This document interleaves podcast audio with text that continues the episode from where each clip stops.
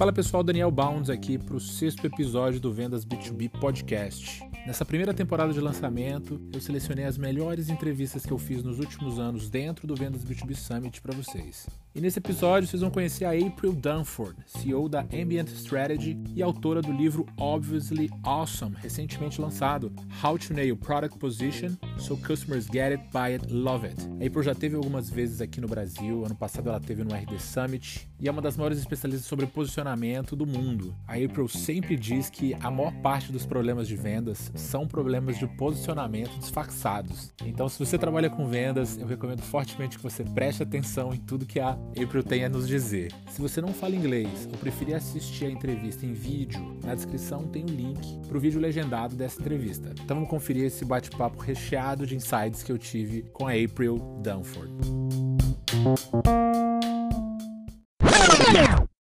Hey guys, welcome to Venus B2B Summit. Today I have a very special guest. Her name is April Dunford. It's April's second time in Venus B2B Summit. Really, I'm really excited to talk with her hey. again.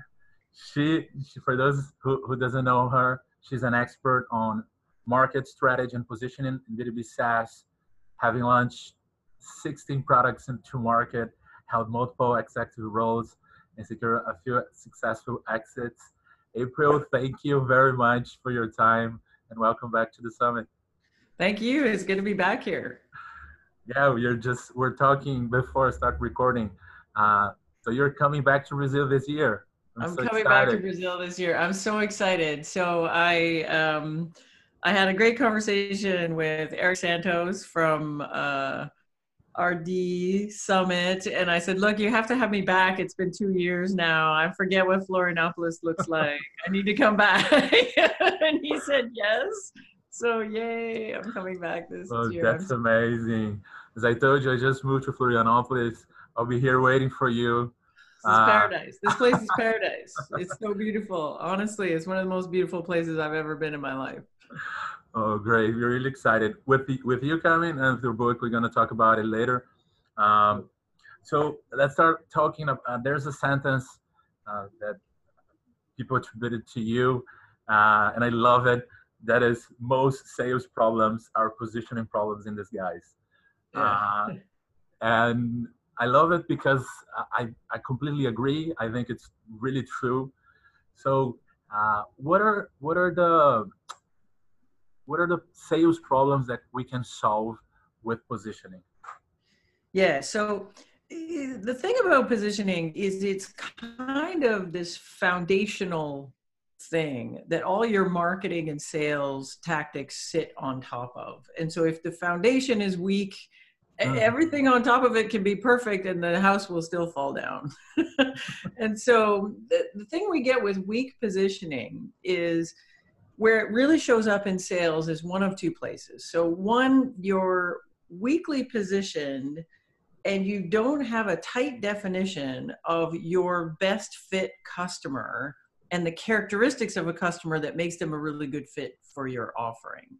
Then what happens is you have your salespeople wasting a lot of time trying to sell customers that are not actually a good fit for your product. And so they're making this superhuman effort to try to sell folks that are just fundamentally hard to sell. That's the first problem. The second problem you get is the weak positioning, even if you're focused on the right people, the weak positioning will make it that it's difficult for customers when they first encounter your product to understand what the heck it is and so then the if the positioning is not doing the work for you then it's up to the marketing and sales team to make up for that gap. So it means that your sales team then has to go in and say okay this is what this thing is. And the customer's like yeah but i still don't get it. So let's book another meeting and i'll bring in the guys from it or other departments and then pitch it to us again until we understand it. And so you'll get this sluggishness in the funnel at the beginning where people just don't understand what it is and the sales team is having to pick up that slack. And then you'll get this this murkiness in the middle of the funnel that if they're not a good fit in the first part, uh, they'll figure that out at some point and say, "Hey, uh, now I get what it is. I just don't want it," and then they drop out.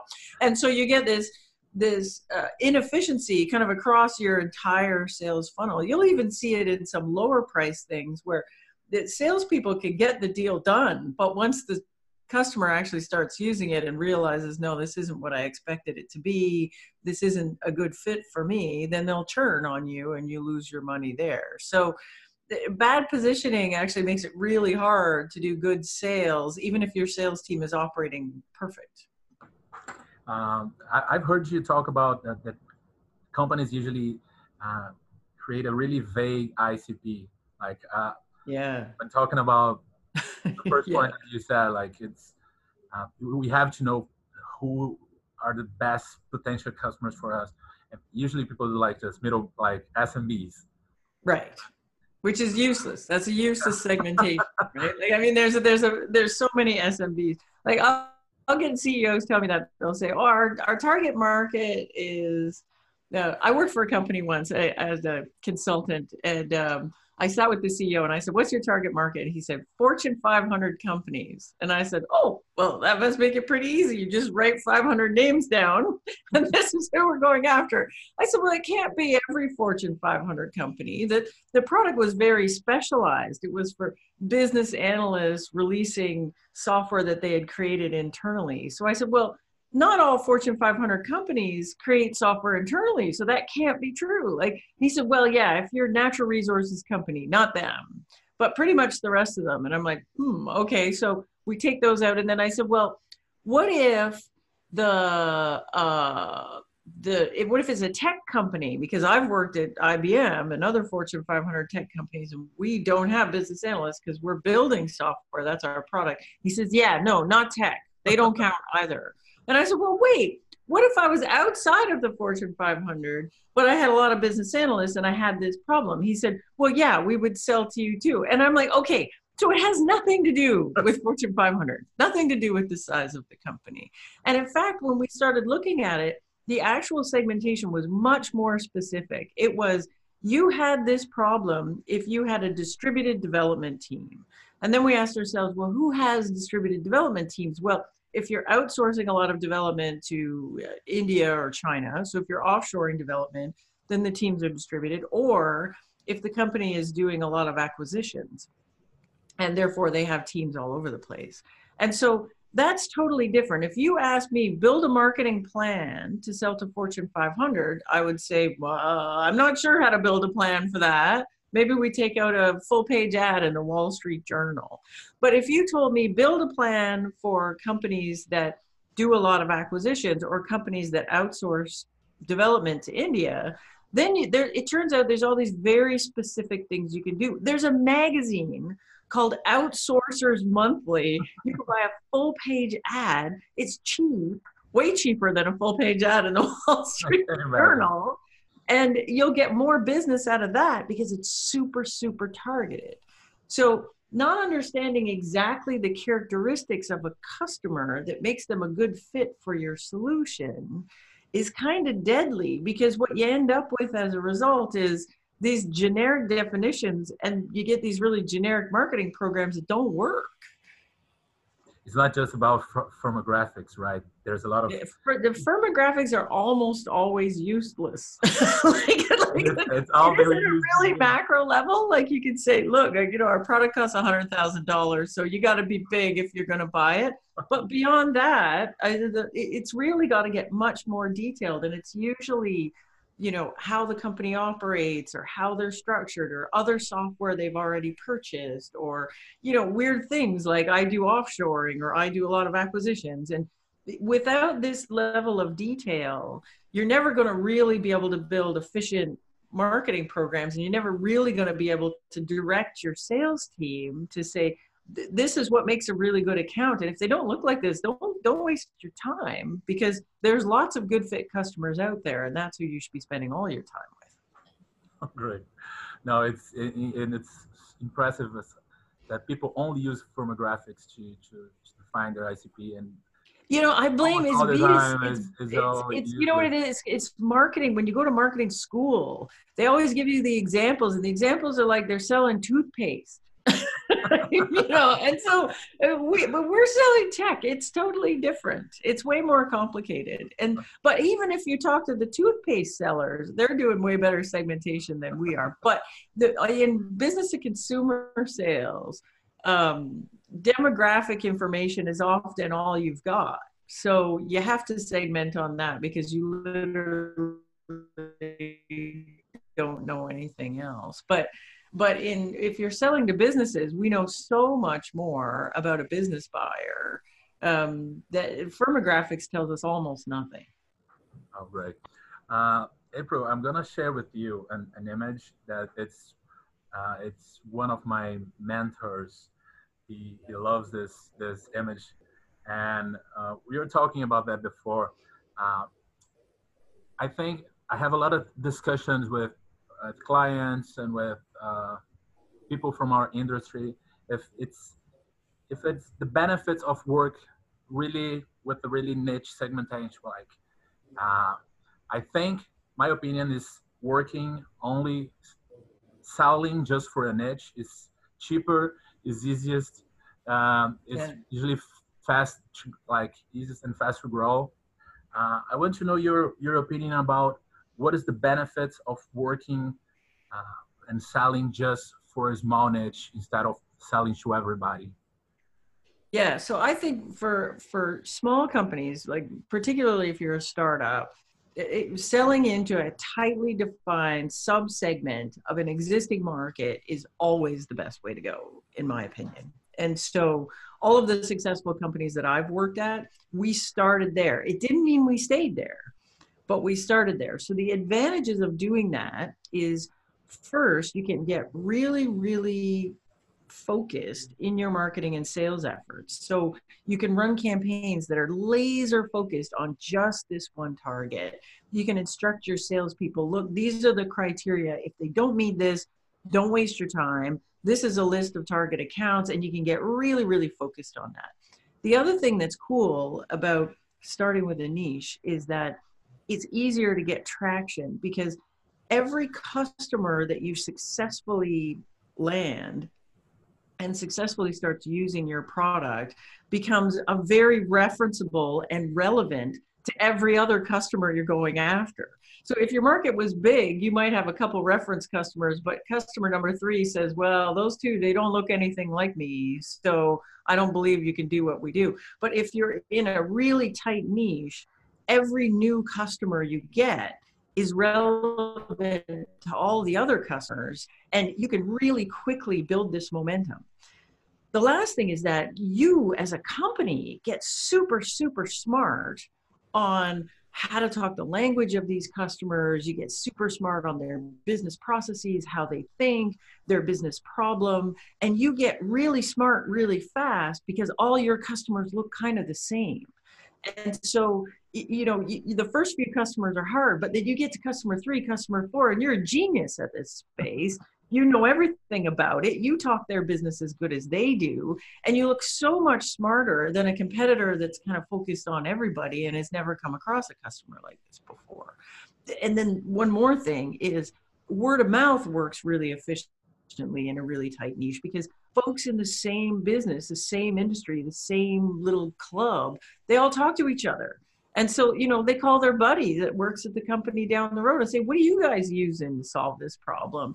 And it's just the whole thing is this virtuous cycle it's so easy for you to build some traction.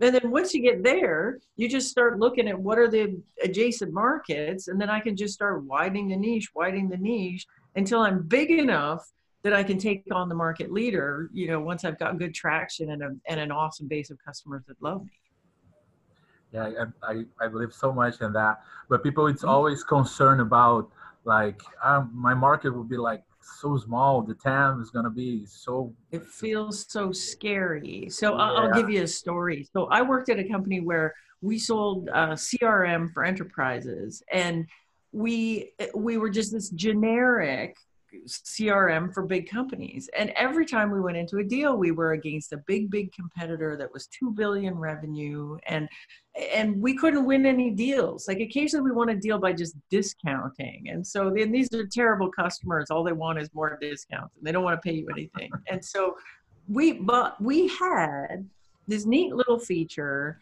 that the, the other company couldn't do. The problem is, is none of our customers seem to really love it. and so eventually we pitched our stuff to an investment bank and it turns out investment bankers loved our little feature because it let them do something in their business that was really critical. And so we decided maybe we should just narrow it down and say we're just crm for investment banks and that's it.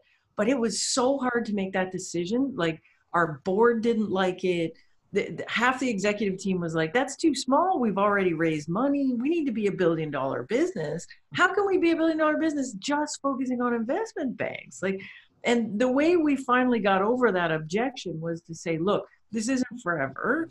And, and let's face it, nobody wants our stuff except the investment banks. We're not giving anything up here. We haven't been able to close much business anyway. So we focused on investment banks and then we said, look, if it doesn't work, we'll broaden the focus again. And if it does work, then we're going to go to insurance, we're going to go to private client services, we're going to go to other types of banks. And so everybody agreed. But once we did that, it was transformational. Like we had been sitting at 2 million revenue for years.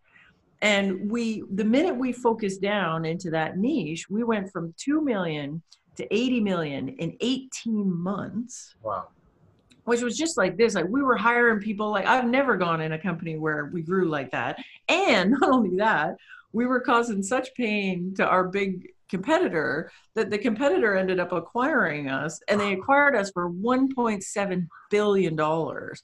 So here we were, we're all worried, oh, this is too small. we're not going to make any money. it turned into the biggest software acquisition. I'm in Canada, the biggest software acquisition that had ever happened in Canada at the time.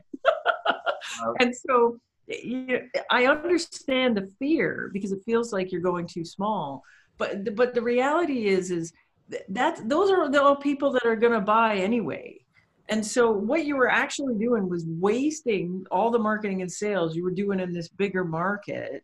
And you'd be better to just focus on the niche thing, get the money, dominate the niche, and then worry about how you're going to move it out after that.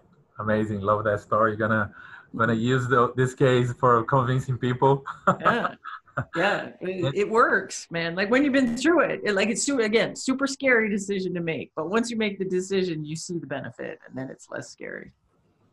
And, but in a different like the, the next question that people ask when we're talking about that is, uh, so how do we choose a niche?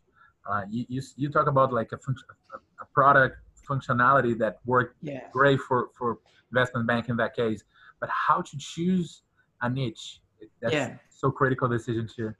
I think this is super, super important. And you can't choose the niche because you just you like it. you have to choose it because it's the fit for your product. And so the way in my opinion the way you do it is you know at the beginning when you've got a product and it's you first put it out in the market you don't know. There's no way to know. Like you will have a theory about what your best niche will be but the reality is you have no idea until you get out there and you get customers using it and you see what people like and what people don't like. But once you have a little bit of traction you can look at the customers that love your stuff. Forget about the ones you'll have some customers that are like, "Oh, your stuff's okay. It's not, you know, it's not good. It's not bad." But the ones that love you, if you go to the ones that love you and you say, "What is it with you and our product? Why do you love us so much?" They will usually talk about a small subset of features that they think is your secret sauce, your special stuff. And then you say, okay, let's look at those features what is the value that those features is enabling for those customers? And figure that out. So you got some stuff that your customers really love. That allows your customer to do something that's valuable. And then you got to take a step back and say what is it about a company that makes them really want that value? And that's the trick. So the trick is you got to say like in the case of the example i just gave you know we had a feature and it, but we didn't know what was valuable for like so we knew we had a thing that no one else could do we just didn't understand but then when we finally met an investment bank, the investment bank said, "Oh, we use this feature in this way, and, and this is how we use it in our business process." So then we had something. Then we could say, "Okay, well, who cares about that value?" And you say, "Well, anybody doing a really high dollar value transaction that's really relationship driven will need this thing," and that helped us have some confidence to say, "Okay, we know investment banking has that." But we started to investigate other niche segments that we could do next. And so we had a theory about um, retail banking, but it turns out retail banking wasn't a good fit for that. But private client services absolutely has that, so that was good. And then certain niches in insurance had it as well, property and casualty insurance in particular. So we had to kind of figure out what made us special. It's like matchmaking, right? You got to say, you got some special stuff, but not everybody cares about that. So, what are the characteristics of a company that makes them really care about the thing you do really well? And then you got to find the match between them. And it's the same thing for like this. Uh, well, once I nail that niche, I'm, I'm dominating. I have some traction moment in that niche, and I think it's the time to to, to grow to different niches. It's the same logic It's- to it's the wh- same how thing. to choose like those. Yeah. So so two things you have to look at. So the first one is again, you know exactly your secret sauce, the thing you're really good at, your key differentiator. And then you got to make sure that the adjacent niche really cares about that. So there's a good fit that way. That's the first thing. The second thing is ideally the next niche you go into allows you to leverage the success you've had in the initial niche. So, you know, if I take my example again of the investment banking software, it was very easy for us to go into private client services, which is kind of like banking. Thanks, which is kind of like banking. And um, and when I talk to private client services and say, hey, we we have a lot of customers that are investment bankers, they care. They know investment bankers. It's kind of like investment banking. It's not that different. The same thing with insurance. Like insurance companies are financial services as well. It's not that far removed. So I could go in there and be credible and say, yeah, you know, with Goldman Sachs is a customer, and they're like, oh, that's good. Goldman Sachs is good. Whereas if I tried to sell to manufacturing, you know, they're gonna say Goldman Sachs is nothing like what we do, dude. Like, why are you trying to sell me this thing? so it, it should allow you to leverage the success that you have when you go in the new one, but it's gotta be a fit with your secret sauce. Like it's gotta be a fit with your key differentiated value. Otherwise, you're not gonna be successful there. No, that's great, great. And what are the like um, most common mistakes that people made um, about positioning and about like working uh, with really focus? Oh, you know what the most common mistake people make in positioning? They don't do it. they just don't do Just it. don't do it. They just don't do it. So you know how it works in startups. What'll happen is i i the, the the founders will say, "We're going to build this thing." And like I worked for a company and we had, we had a database and they said we're going to build a database and they built the database. It was fantastic. But the secret sauce of this thing, like what it did really well was if you had a giant amount of data, it could do a super fast query. And so that it, it, was our thing a database, yes. But when I went in and talked to customers and said, "Hey, we got a database. Would you like to buy my database?" They're like, "No, I already have a database. My database is Oracle. It's just fine, thanks." Um, and then I would say, "No, no, no. It's a special database. You don't understand the specialness of my special database." And I would try to, and then I would explain, "Oh, I have this thing, and it does a super fast query." But if I took, if I wanted to deliberately position that product, I would have taken a step back and said, what are we really good at? This fast query, large amount of data, it's analysis, right? And so it, it's a database, yes, but eh, you know, I could position it as a business intelligence tool. I could position it as a data warehouse, and it would make way more sense because that's the value. The value is more aligned with those markets than it is. If I say database, then it's like, well, how are you better than Oracle? And you got to do all the database things. so the problem we have, the main problem with positioning, is we don't position deliberately.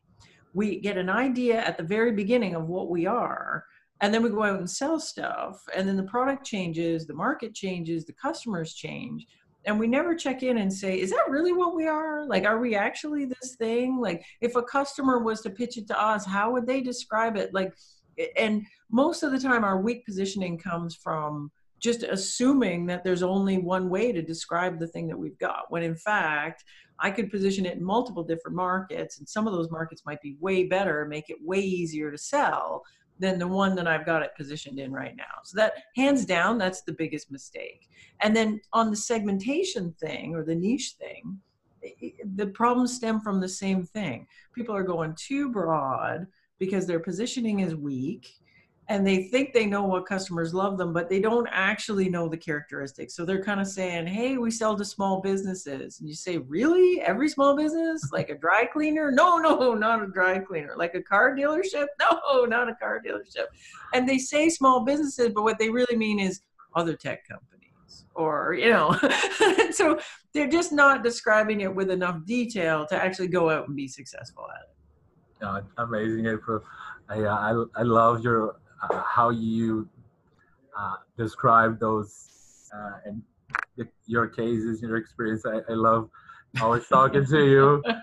Uh, I know you're you're like finishing or just finished a book. Oh, so uh, exciting! How how it how is it called and when when it's coming out? Yeah so the, the book i'm so excited. I've been working on this book like, like it feels like my entire life. Uh, it's been a couple years but um, the book so it's a book about positioning. I i got this idea i have a methodology that i use like i'm a consultant now and i work mainly with tech companies that have a positioning problem. And so i have a methodology that i use to workshop through positioning with a company. And i've been doing it for years now. I've had dozens of companies go through this workshop it works pretty good. It's pretty repeatable. Sometimes companies come to me and they're too small or they don't, you know, they don't have the budget to hire a consultant to help them. So the book is going to be that. It's going to teach you the methodology so that you can try and figure it out yourself. It's called Obviously Awesome because it is awesome. obviously. And um and it, it's coming out the middle of May. So I'm super excited about it. We were talking earlier, maybe I'm going to do a Portuguese version, but right now it'll be it'll be English only at the beginning, but I'm coming to RD Summit in November, so who knows? Maybe I'll uh, figure out how to get this thing translated before I get there. But um, yeah, well, it's, it's two months away now. It's pretty pretty soon. Yeah, translated or not, I'm really excited to to read it. Uh, I'm really excited to stop writing it. Everybody says a nightmare, right? This process. Like, oh, too much work. I feel regret. yeah, too much work. I'm never. This is my one and done book. Never another one. As I told you before, I think the the good the good part of this process comes now, launching. And, I hope so. And April, thank you very much uh, for your time, sharing your experience. Uh, we're really excited to have you here in Brazil, for Florianopolis, in RD Summit in the end of the year, uh, and getting to meet you in person. And if you want to leave a message for our Brazilian audience, that a lot of people will be there to uh, feel free to, to leave a last message. Yeah, well, I'm so like, thanks so much for having me. It's always a fun conversation. But yeah, I hope everybody come to come to RD Summit and come to my session. I don't know where it's going to be yet, but but I hope to see everybody in Brazil when I'm there. I'm super looking forward to coming back. It's been two years, so I'm due to come back to Florianopolis. So I can't wait to see everybody there. Thank you very much, April. See you uh, here in Florianopolis at the end of the year. Thank you. Awesome. Okay, thanks. Bye-bye. Bye.